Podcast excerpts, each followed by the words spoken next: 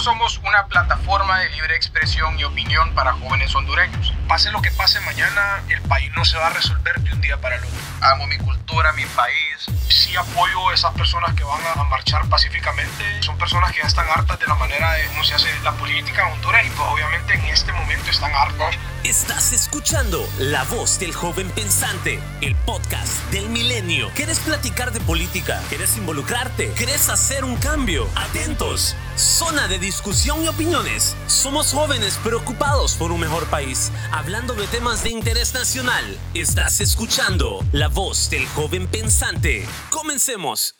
Buenos días, hoy es sábado 24 de agosto del 2019 y el día de hoy tenemos un panel de voces nuevas. Antes de comenzar me gustaría introducir a nuestros panelistas para el día de hoy. Estos son Héctor Bueso.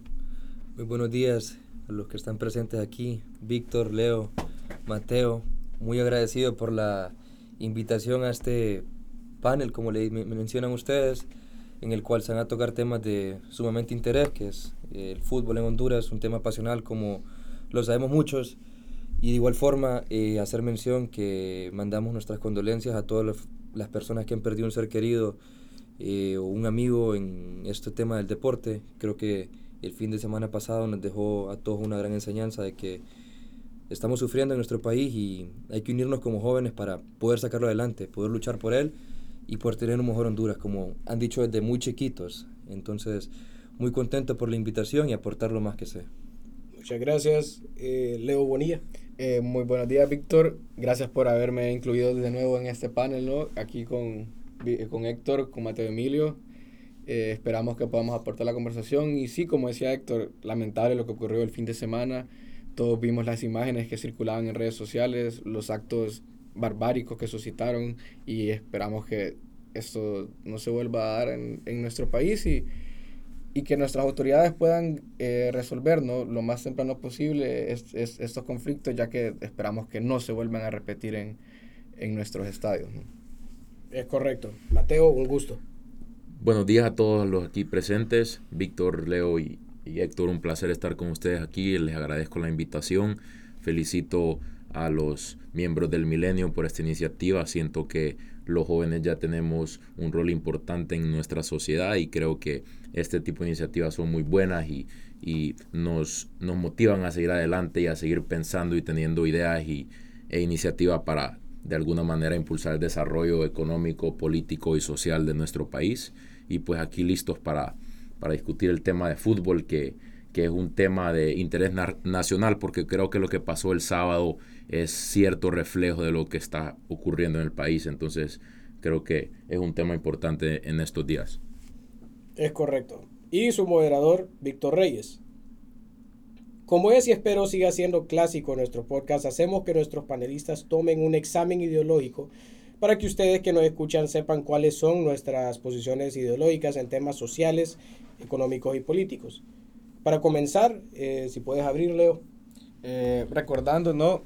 Pues, el examen ideológico, el test, eh, me indicó que era, tenía tendencias de social liberalism, que lo que puedo decir es que son tendencias muy progresistas en cuanto a, a, las políticas que se van a establecer en, en el país.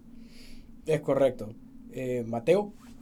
Pues a mí me salió que soy centrista y creo que, creo que es algo, algo preciso de la manera que yo veo las cosas. Siento que en la vida hay que tener un balance en todo, en el trabajo, en la familia, en los valores, en la política, en todo. Entonces me siento cómodo con los resultados de, de la encuesta.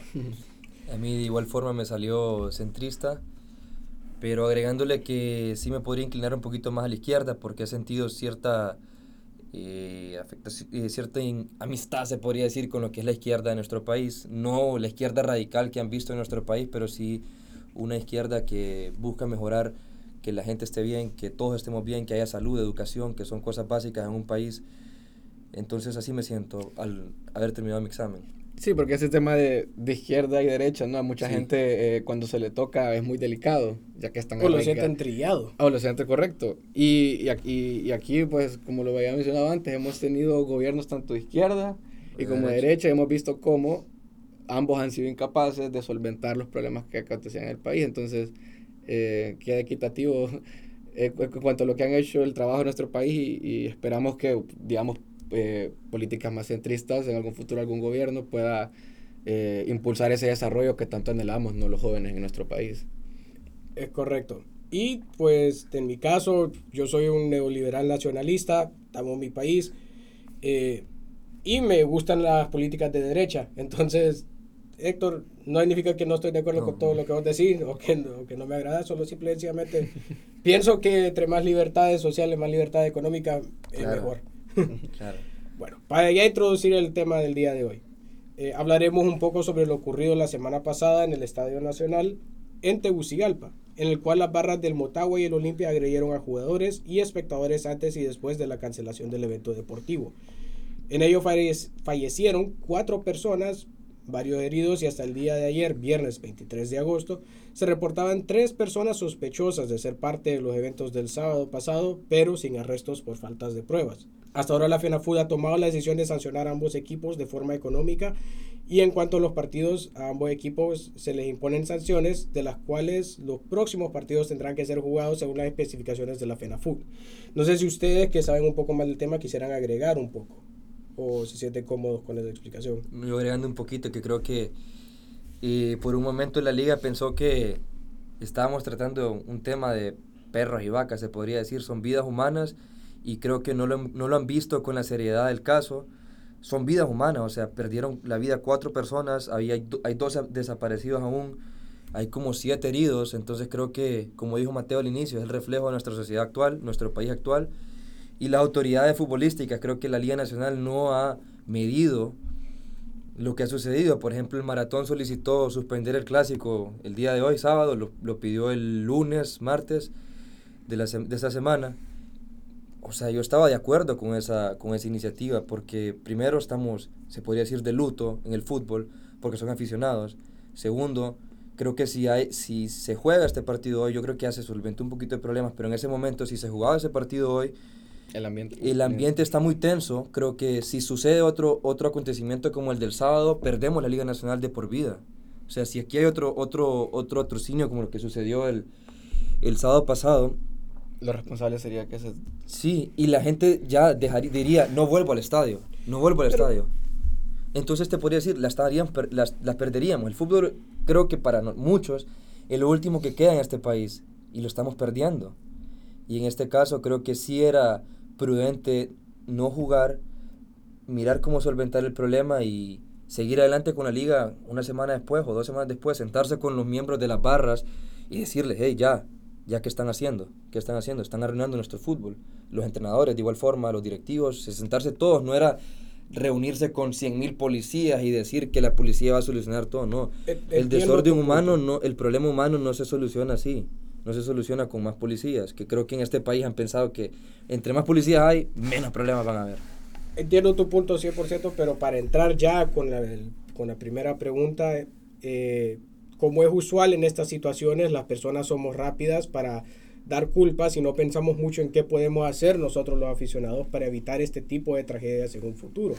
Entonces, meramente esa es la pregunta. ¿Qué podemos hacer los aficionados para evitar futuras tragedias como las ocurridas en el Estadio Nacional? Mateo, si quieres comenzar. Bueno, gracias.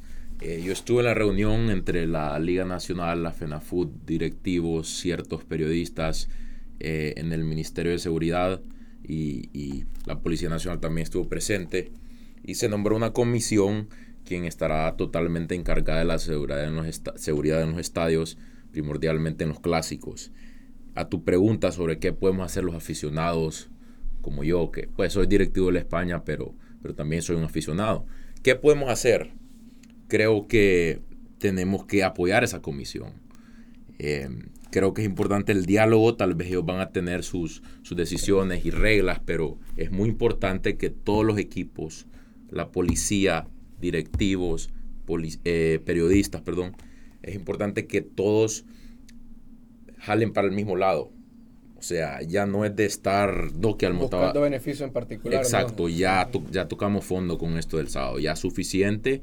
Creo que hay que apoyar a esta comisión sugerirles pues alternativas si vos pensabas que digamos tenía que suspenderse este partido pues me, entienden dialogar o sea no, no, podemos se conoce la gente, como correcto no podemos seguir eh, reaccionando de la manera que lo hemos hecho como, como directivos y como sociedad. Tenemos que todos podemos ponernos de acuerdo. No creo que es algo simple, pero es un primer paso, ¿verdad? Creo que los aficionados debemos de apoyar, tenemos que tomar conciencia de lo que pasó y, pues antes de, poner un tweet eh, agresivo o ofensivo, tal vez cambiar palabras o tal vez no ponerlo, pero creo que hay suficiente odio en este país para seguir como estamos. Creo que todos tenemos que sentarnos, pensar y, tratar de hacer un esfuerzo, un sacrificio por, por el bien de nuestro fútbol y por el bien de nuestro país. Bueno, y ya escuchamos la respuesta de Mateo y la comparto, la comparto en muchos puntos, de igual forma agregarle. Y leyendo la pregunta de nuevo, creo que no sería qué podemos hacer los aficionados, sino qué podemos hacer todos los que estamos ligados al fútbol, al deporte, incluyendo periodistas, cuerpos técnicos, directivos, árbitros, eh, las barras, la Liga Nacional. Cuando digo Liga, Liga Nacional, el presidente, el secretario, todos los que conforman la Junta Directiva. Es decir, todas las personas que están ligadas al fútbol. Empezamos desde un comentario en Facebook que puede generar un problema enorme. Por ejemplo, si yo empiezo a decir, aquí hay palabras alusivas a los equipos que son como cerdo, cute, chancho. que las utilizan bastante y con eso insultan al otro, al otro rival. O sea, no puede ser que estés insultando a alguien por, un por fútbol y que le digas, o sea, eso, hicieron una campaña hace unos días en Twitter y en Facebook que era, dejemos de decir las palabras cerdo, cute, chancho, queco. Entonces eso es muy positivo, pues, porque desde un comentario en Facebook pueden o un comentario en Twitter puede empezar una guerra. Y creo que esto sucedió el sábado pasado. En Facebook creo que un dirigente de Motagua puso un tweet muy fuerte que encendió a la gente, encendió a la gente. Si lo que sucedió el sábado fue, creo que yo lo entendí de esta manera. Ya y desviándome un poquito del tema, la verdad. Es la pregunta, pero lo que sucedió fue, el Olimpia entró, entró a calentar, se puso ese tweet, la gente estaba caliente. Cuando el Olimpia va hacia el camerino, le empiezan a tirar eh, bolsas, piedra, piedras, creo que no sé, pero botellas, y un montón de cosas a los jugadores del Olimpia y la gente que está del Olimpia en el otro lado se calienta de igual forma y se van afuera. Y ahí así empezó la pelea por medio de un tweet, imagínense, siento yo que calentó a la gente, porque la gente se dio cuenta de eso por medio de eso. Entonces, yo, yo sí quiero decir, no no creo que deberíamos de poner culpas total. no, no, no, no, no. Yo, yo, no estoy poniendo culpa, estoy diciendo que las redes sociales han generado mucho, mucho, mucho problema. Creo que, creo que Héctor Bueso eh, está diciendo que tenemos que, tomar conciencia que, que, hay mucha tensión en el país y que un tuit no va a causar tres muertes, pero... Va, puede, incentivar iniciar el proceso, iniciar el proceso a que la gente se, se enoje. Contribuye a la tensión y al enojo. Yo no estoy diciendo, no, no, estoy diciendo que el tweet del Motagua fue, no, no, no. estoy diciendo que en las redes sociales inician todos esos problemas. O sea, si un equipo, en la barra de un equipo en su Facebook pone algo insultando o denigrando al rival, antes de empezar el partido, eso se riega en, las redes sociales. Y le, me llega a mí como aficionado a otro equipo, yo ya estoy como yo, uno, nosotros, nosotros estamos con miedo, pero otra gente está sin miedo y quiere ir a la calle a pelearse contra ellos por eso. Entonces, no puede estar sucediendo eso. No, de ahí vamos a lo que son los periodistas. Tenemos periódicos que están usando las, sus influencias como periodistas y como, un, como medios tan conocidos que están generando mucha violencia, están generando demasiado odio, están fomentando odio entre la sociedad, entre la sociedad, entre los equipos, entre los aficionados y creo que eso ya se tiene que erradicar ya una vez por todas.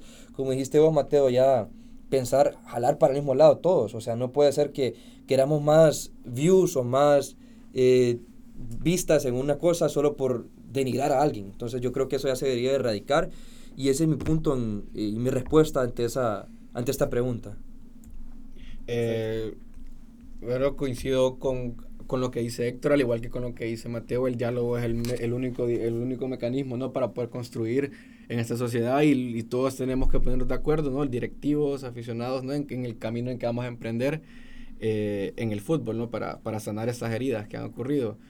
Yo lo quiero ver desde un, desde un punto de vista eh, de las barras en el, y, de la, y de la delincuencia, en el sentido que todos sabemos, eh, aquí no es criticando un gobierno específico, ¿no? La incapacidad de todos nuestros gobiernos en proveer la educación que se necesitan ¿no? a, nuestro, a nuestros jóvenes, a las, a, lo- a las áreas donde más lo necesitan, las que más, las que están bajo control, digamos, de las maras, por lo que estos jóvenes eh, crecen dentro de un ambiente de violencia, solo conocen eh, desde pequeños el mundo de las drogas, por lo que cuando crecen No y.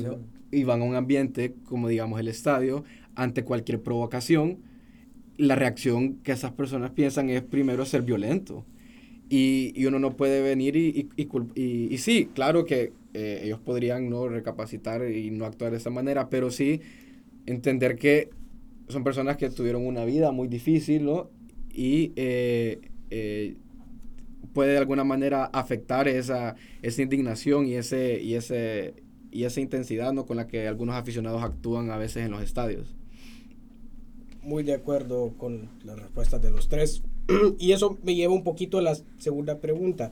Que durante estos eventos siempre escuchamos de los afamados anillos de seguridad puestos por la Policía Nacional y la inversión millonaria que ha sido las cámaras del 911 en Honduras, particularmente las ciudades grandes como Tegucigalpa, San Pedro Sula y La Ceiba.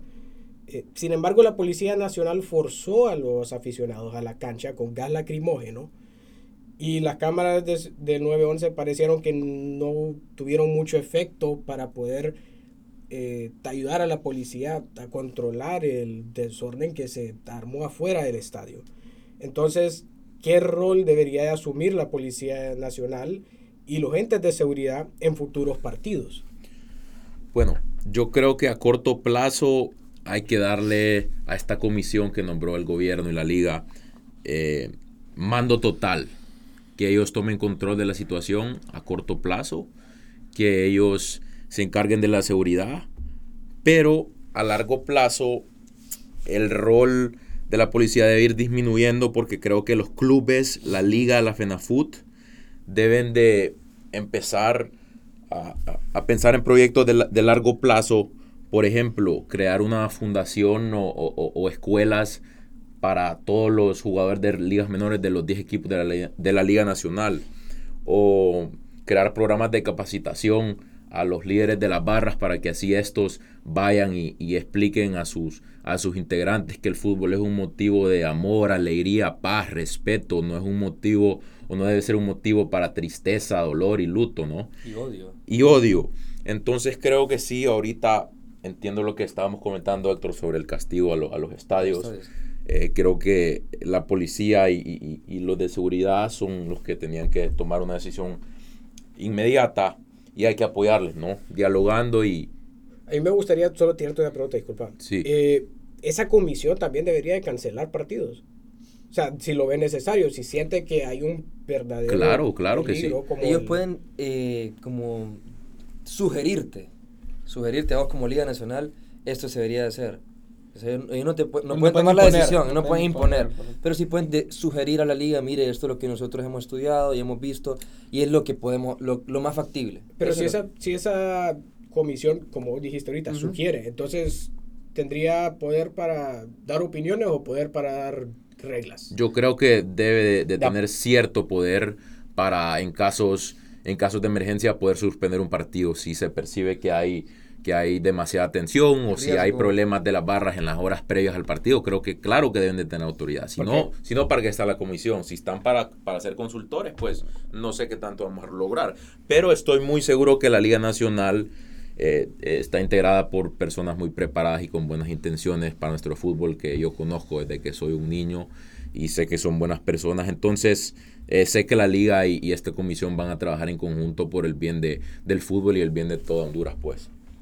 Perfecto. Héctor, vos querías agregar algo. No, de igual forma, como la pregunta pasada, comparto de igual manera la, la, la respuesta de, de Mateo Emilio, como es conocido. Pero creo que la pregunta no solamente debería de ser qué medidas puede hacer la Policía Nacional. No, no solamente la policía, o qué rol debería tomar la Policía Nacional. Creo que no solamente la policía. De igual forma, las directivas, que son las que manejan el espectáculo en ese momento.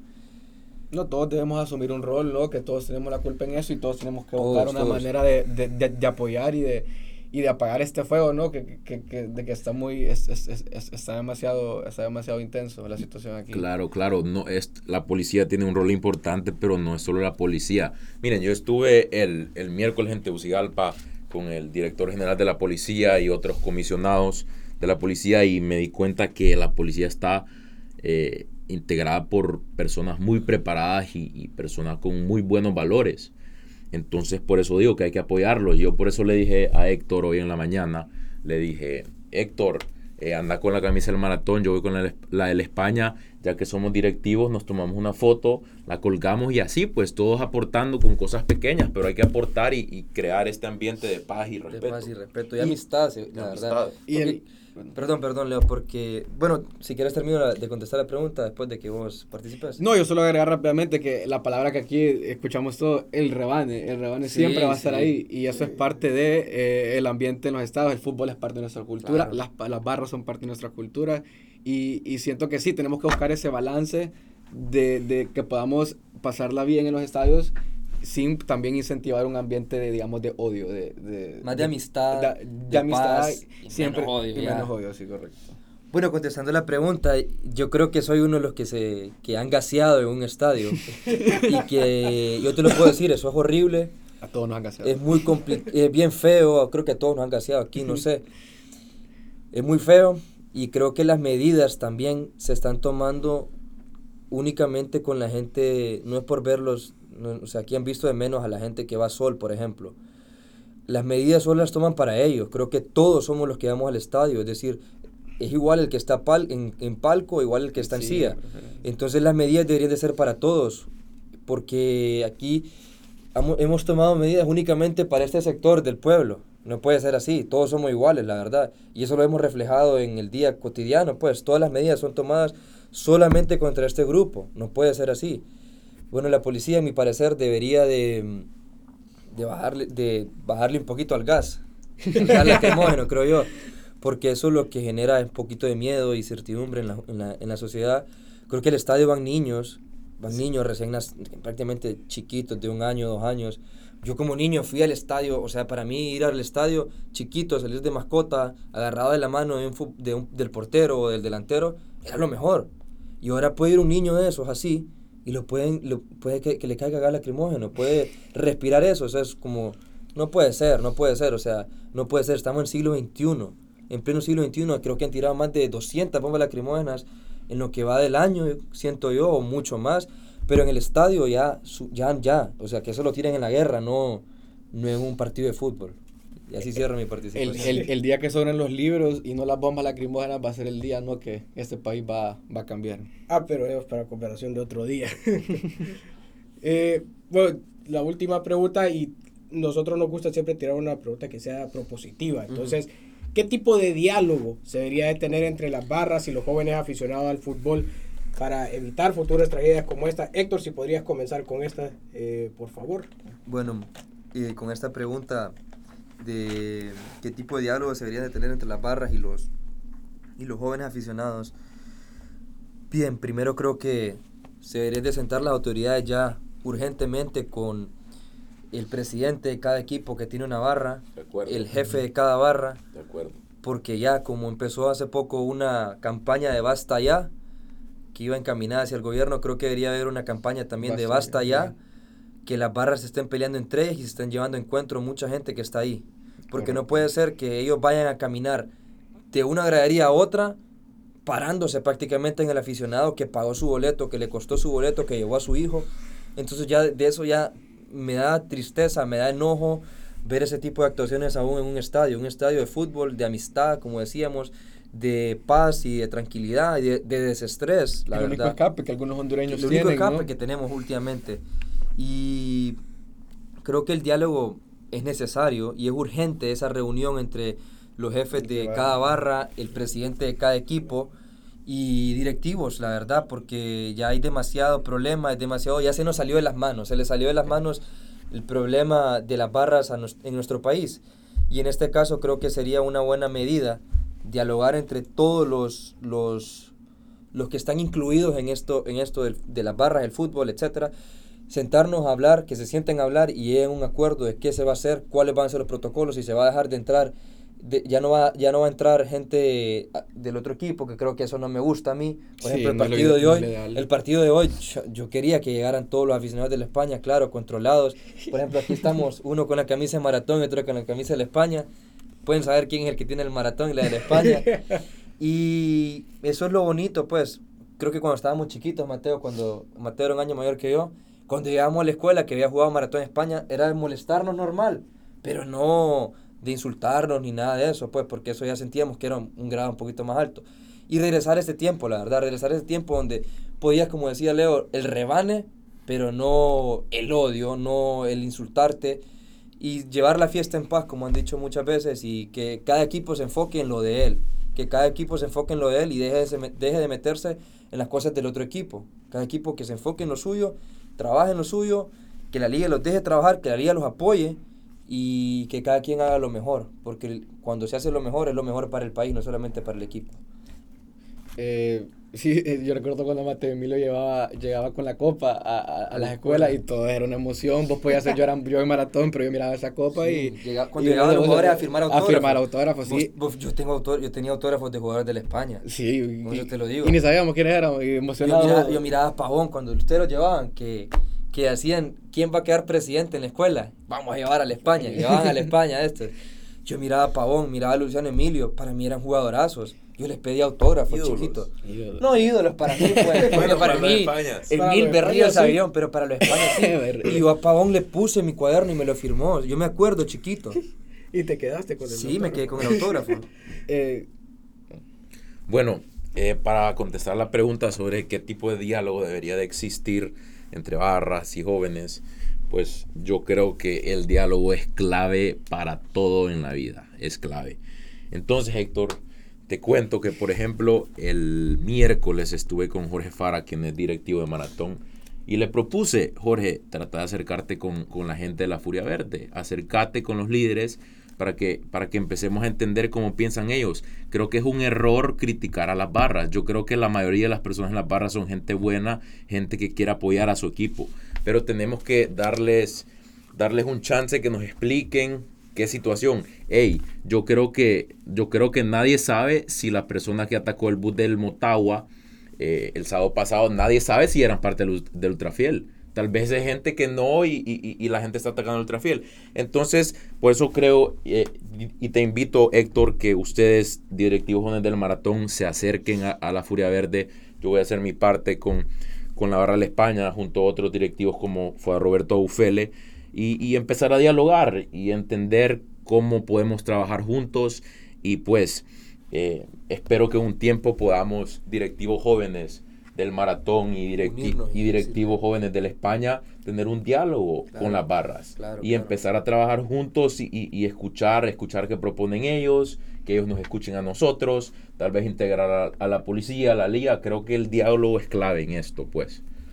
Solo agregando una cosita, creo yo que dentro de la escuela todos nos graduamos en la Inter, la mayoría aquí, y dentro de cada grado de cada quien había un aficionado de España, un, un maratón, y ahorita grandes, mira, eh, yo soy buen amigo de Fuad, Abufele, soy buen amigo de Mateo, yo soy maratón y ellos son España, entonces creo que como dice Mateo, unirnos y dialogar y sentar a la gente para sentar un precedente, la verdad, que, que queremos hacer las cosas bien los jóvenes. Es correcto. Ya, eh, para ir cerrando un poco, eh, haciendo el aporte, eh, para, para que este problema no se lleve a cabo, para, porque aquí es el, objetivo es evitar futuras tragedias, y para, para eso tenemos que atacar este problema de la raíz. ¿Y cuál es la raíz? Educación.